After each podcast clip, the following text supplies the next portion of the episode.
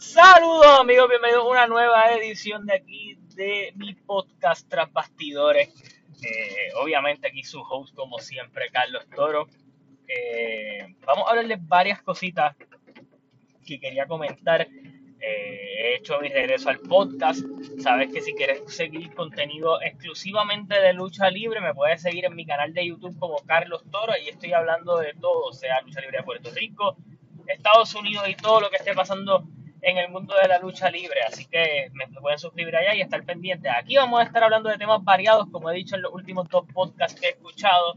Eh, sé que tengo amplio terreno por volver a recorrer. Había estado medio quitado del mundo del podcast, no había podido eh, darle el cariño que se merece, pero volvemos a la marcha. Y hoy vuelvo a hablar de baloncesto. Eh, hice ayer un post-show de IW aquí exclusivo, para ustedes, de ciertas opiniones que tenía. Eh, y voy aquí entonces ahora a hablar de, de NBA como les prometí. Eh, ayer eh, fue el juego de estrellas. yo no soy muy fan de los juegos de estrellas porque siento que es un showcase de talento, una forma de mostrar talento y qué sé yo. Y ayer vi un tantito porque quería ver a Curry y a LeBron jugar juntos. Lo que hicieron Damian Lillard y Curry juntos fue ridículo. Pero la noticia del día también fue que Blake Griffin logra hacer el buyout con los Pistons. Básicamente él le devuelve 13 millones a la organización de su contrato de 75 millones eh, de los años restantes que tenía. Eh, y la organización por varios años va a tener que estarle pagando la totalidad de 63 millones, de 62 millones de dólares. Eh, al menos se los van a compensar año por año. No sé cuánto tiempo se distribuirá eso, creo que son como de 5 a 10 años. Así que Blake Griffin podrá seguir. Vamos a poner que den juegue un buen nivel en Brooklyn, se vaya de Brooklyn, eh, aunque ya firmó contrato con Brooklyn por un año, o por lo que resta de temporada y el año que viene con otro contrato grande, Detroit Pistons le va a tener que seguir pagando por bastante tiempo. Eh, pero quiero hablar de algo que mucha gente, eh, y creo que el All-Star Break ayuda mucho a uno pensar y, estas cosas, y sé que al momento de yo estar grabando este video hay unas piezas que pueden estar, el 25 de marzo es el trade deadline el último día para hacer trade, así que este mes va a estar bastante activo en ese mercado. Pero eh, sé eh, de, sobremanera que hay unos equipos que se fortalecen y otros que no, pero yo quiero ser eh, real con lo que voy a decir. Quiero hablar de los verdaderos contendores en la liga. Y cuando digo los verdaderos contendores, no voy a hablar de equipos que los que siempre mencionamos y todo lo demás quiero hablar realmente de quiénes han sido decepcionantes durante la temporada, quién realmente eh, podía tener este sello y, varias decisiones ha hecho que han hecho que, no estén en ese nivel. Así que vamos a hablar de varias cositas aquí para, eh, para entretenernos, por decirlo de cierta manera. Eh, voy a ir arrancando con esos equipos que podían ser contendores y algo lo ha detenido, ya sea lesiones eh, o cosas que no han funcionado. Y tengo la gran mayoría de estos equipos que considero que no son contendores, eh, son equipos eh, mayormente de la conferencia este. Porque cuando tú miras el oeste, sí, han habido unas decepciones en la temporada, como la temporada de Dallas, tal vez de cierta manera. Eh, la temporada que ha tenido Denver, pero Denver perdió mucho talento en, el, en lo que fue el, la agencia libre. Eh, y ahora es que tal, vez están empezando a engranar poco a poco ese equipo. Eh, también ha habido sus sorpresas, como Phoenix luciendo como está luciendo, Utah como está luciendo. Pero vamos a hablar de las decepciones o, o gente que podían ser contendores o contendores no reales, porque hay unos que están jugando muy bien, pero que yo no considero que sean reales contendores al título. Boston para mí se lleva el premio de la decepción de la temporada. Eh, Boston era un equipo que yo soy de los que pensaba que estaban a un paso. Eh, un point como Kemba Walker, dos jugadores eh, super All-Star en Jalen Brown y Jason Tatum, que creo que pueden hacer de cualquier equipo uno mejor. Y es decepcionante cuando tú tienes un roster confeccionado por estas dos estrellas que defensivamente son muy buenos, ofensivamente son muy buenos. Un Kemba Walker que sí, hay que darle el beneficio de la duda, que jamás ha estado muy saludable en Boston, pero jamás ha mostrado el nivel de Charlotte. Eh, tú añadiste en la agencia libre a Jeff Tick y a Tristan Thompson. esta gente de Boston siempre viene y son como bien precavidos en la agencia libre. Eh, ellos pudieron haber buscado algo mejor para Gordon Hayward, que era básicamente cambiarlo la temporada antes o buscar un sign and trade y negociar con él. Básicamente lo que ellos tienen es un trade exception que al parecer no van a usar o no quieren usar o no sé qué están haciendo con él o qué piensan hacer con él eh, para conseguir algún jugador mejor porque el equipo está a, esas piezas, eh, tampoco mejoran en el banco. Es como un equipo que a la misma vez está desarrollando unos jugadores del banco que ninguno es eh, muy destacado, plus con cuatro jugadores que están listos para llevar el equipo al otro nivel. Eh, así que sí me ha decepcionado bastante lo que ha hecho Boston eh, tramitando eh, su temporada. Miami Heat obviamente jamás ha podido encontrar la consistencia, fueron los finalistas de la final del año pasado.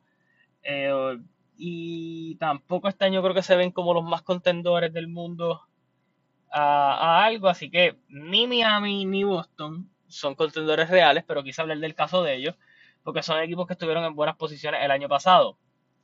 Ahora hablemos de equipos que se supone que estén en una mejor posición o equipos que están en una mejor posición, pero quiero sacar la burbuja de que realmente son verdaderos contendores a ganar algo importante dentro de la temporada.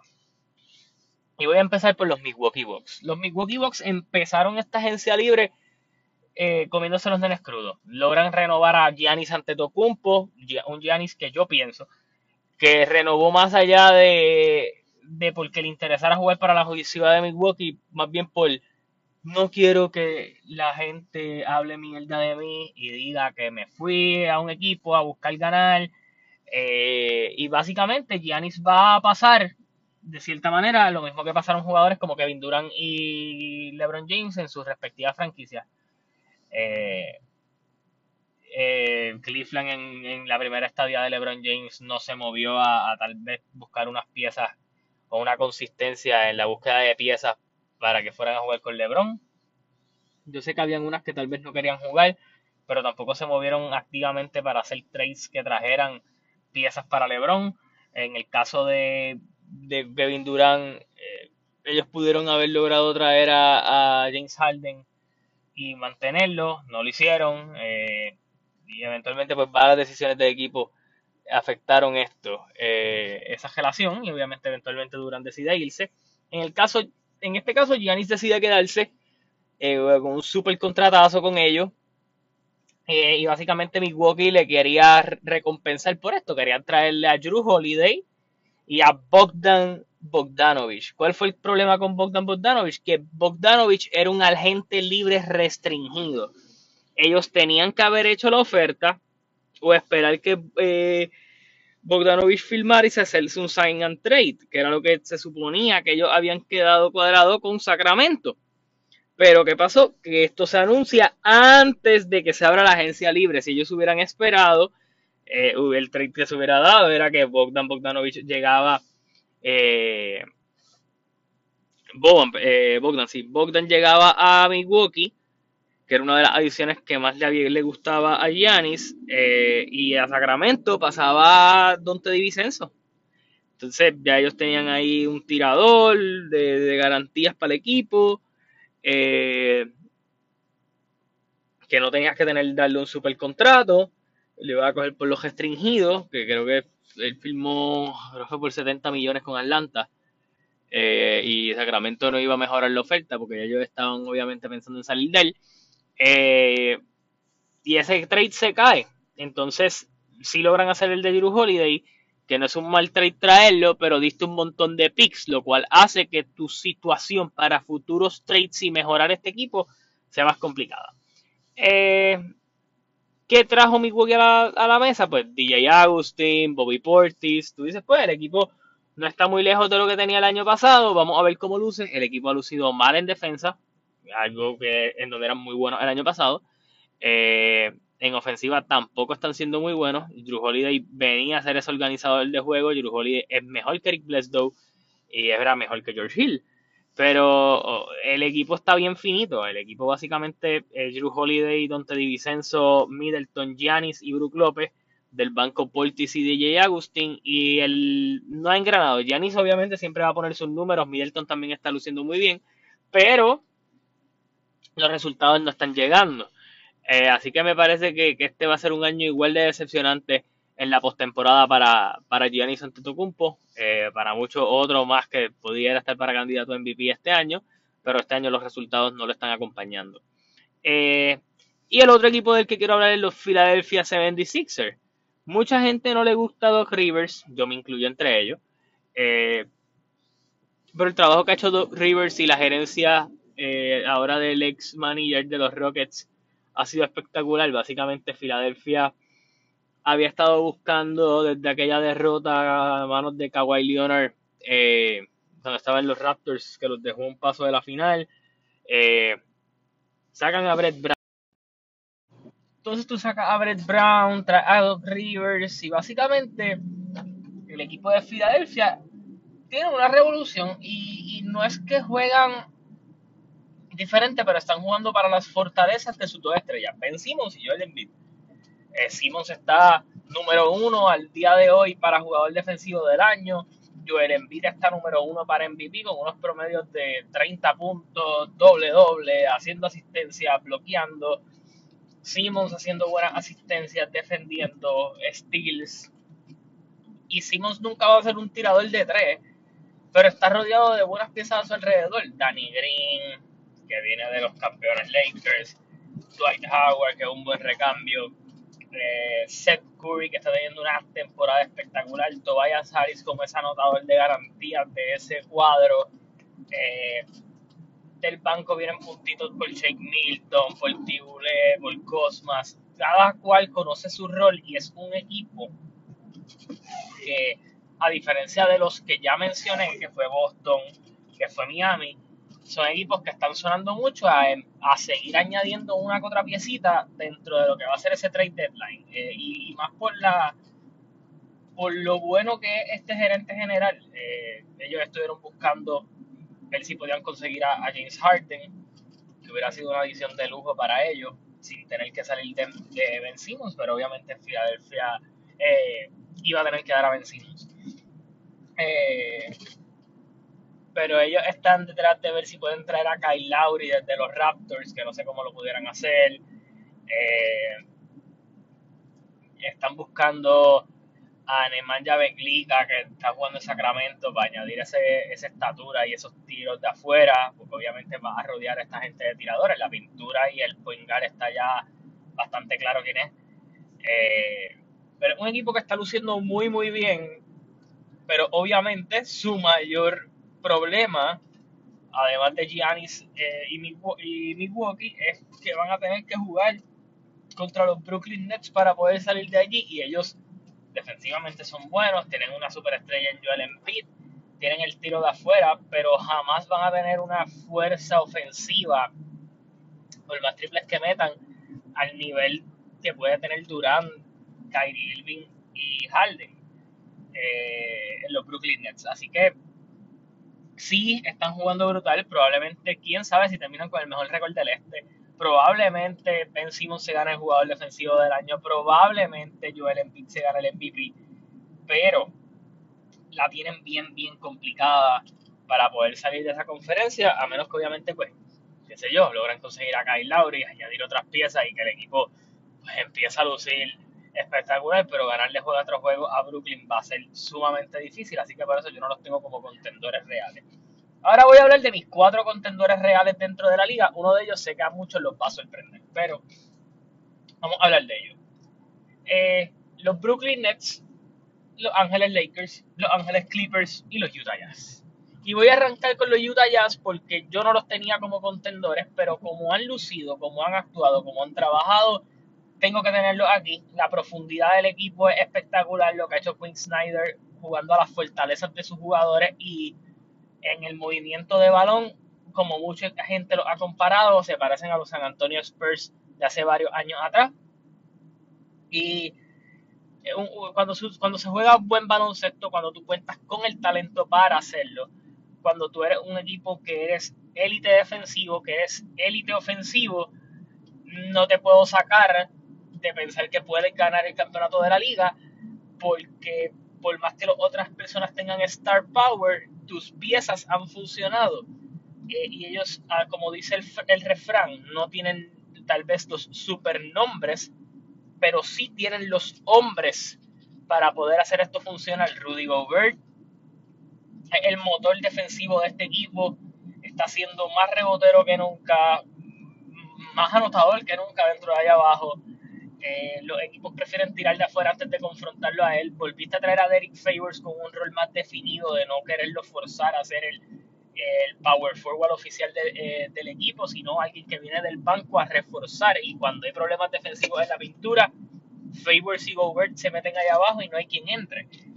Eh, tienen la flexibilidad anotadora de que Mike Conley mueve el balón, Donovan Mitchell puede mover el balón, Joe Ingles mueve el balón y que hay gente para anotar en todo momento. Bogdanovic, si la salud se lo permite, es capaz de anotarte 20 puntos por juego. Eh, Donovan Mitchell, eh, creo que en los playoffs pasados comprobó que promediando casi 40 puntos en esa serie con Denver, puede hacer el, el trabajo. Eh, Mike Conley mucho más adaptado a su rol, yo creo que Utah Jazz cae en el factor de contendor, aunque sí pienso que es el underdog en toda la situación, pero dentro de la temporada han probado que se pueden ganar a los Clippers. Han probado que se pueden ganar a los Lakers aunque no están completos. Y tal vez su problema más grande van a ser los Brooklyn Nets y con una buena distribución y con una buena defensa pueden hacer el trabajo. Así que realmente no creo que es que le puedan ganar una serie de siete juegos. Ni a, ni a Brooklyn ni a los Lakers, pero sí tengo que tenerlos como contendores. Ahora vamos a hablar de los equipos montados. Y digo los equipos montados porque pues son los que tienen tal vez más piezas, más profundidad, todo lo demás. Voy a hablar de los Clippers. Los Clippers el año pasado decepcionan cuando básicamente tenían al otro lado a Denver eh, y Joe Kick, Jamal Murray eh, decidieron ponerse la capa de héroe y destruir a los Clippers. Eh, los Clippers vienen este año con nuevo coach en la figura de Tyron Lue. Eh, han jugado muy bien. Han tenido sus lapsos malos también. ha, habido como que defensivamente y ofensivamente muy buen balance. En ocasiones en defensa se caen, pierden con equipos que no tienen que perder. Pero al final del día los Clippers son un equipo sólido. Kawhi Leonard siempre está ahí entre los mejores jugadores de la liga. Eh, Paul George eh, mucho más consistente, a diferencia de tal vez más que cualquier otro equipo, estos tienen algo que probar eh, por lo del año pasado. Ray Jackson está jugando a buen nivel. básicamente mantienen el mismo núcleo y añaden otras piezas. Luke Cannon, que tampoco ha tenido una temporada wow. Eh, trae a Serge Ibaka para tal vez mover a su vaca a la banca y tener rebotes, pero todavía sigue siendo un equipo que no es tan rebotero. Eh, así que es un equipo eh, bastante bueno. Eh, que tal vez son el perfecto rival para, para los Lakers.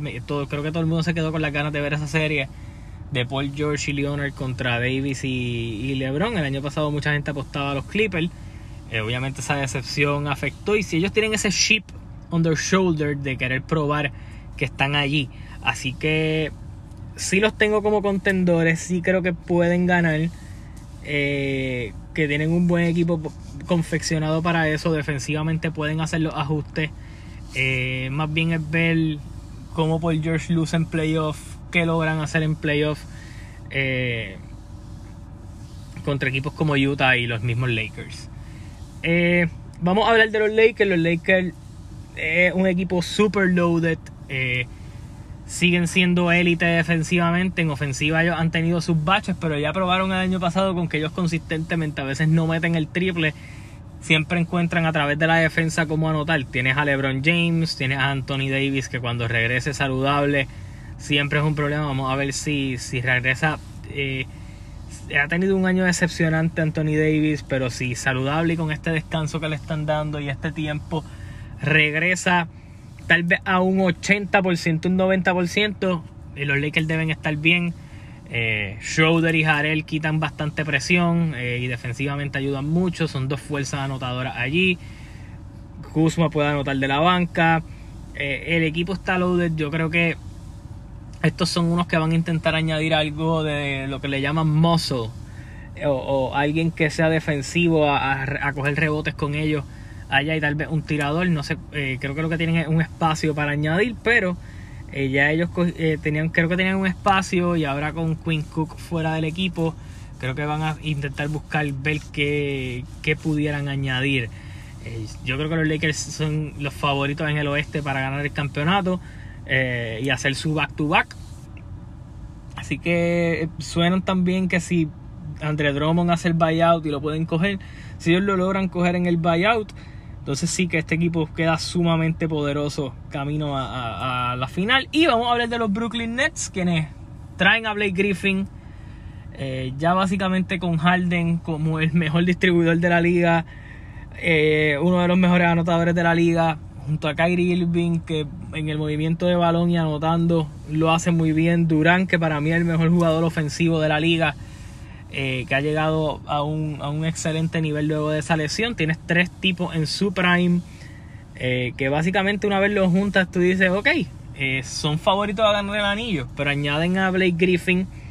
que si Blake Griffin llega a un 70% de lo que fue en su época más atlética, los va a ayudar bastante. Este equipo en el único problema, el único problema que tienen es tal vez en la defensa, pero ellos siempre van a intentar anotar más que tú y tienen todas las las, las piezas para poder anotar más que uno. Así que eh, los Lakers y Brooklyn son dos equipos bien difíciles de ganarle cuatro juegos en una serie. Así que sí Creo que Utah, Clippers, Brooklyn y Lakers son los cuatro verdaderos contendores de la liga para ganar el campeonato, pero eh, contendores reales, reales, Lakers y Brooklyn para todo y a mi entender, luego de lo de Blake Griffin, el equipo a vencer son los Brooklyn Nets. Así que nada, esta es mi opinión, me encantaría saber su opinión.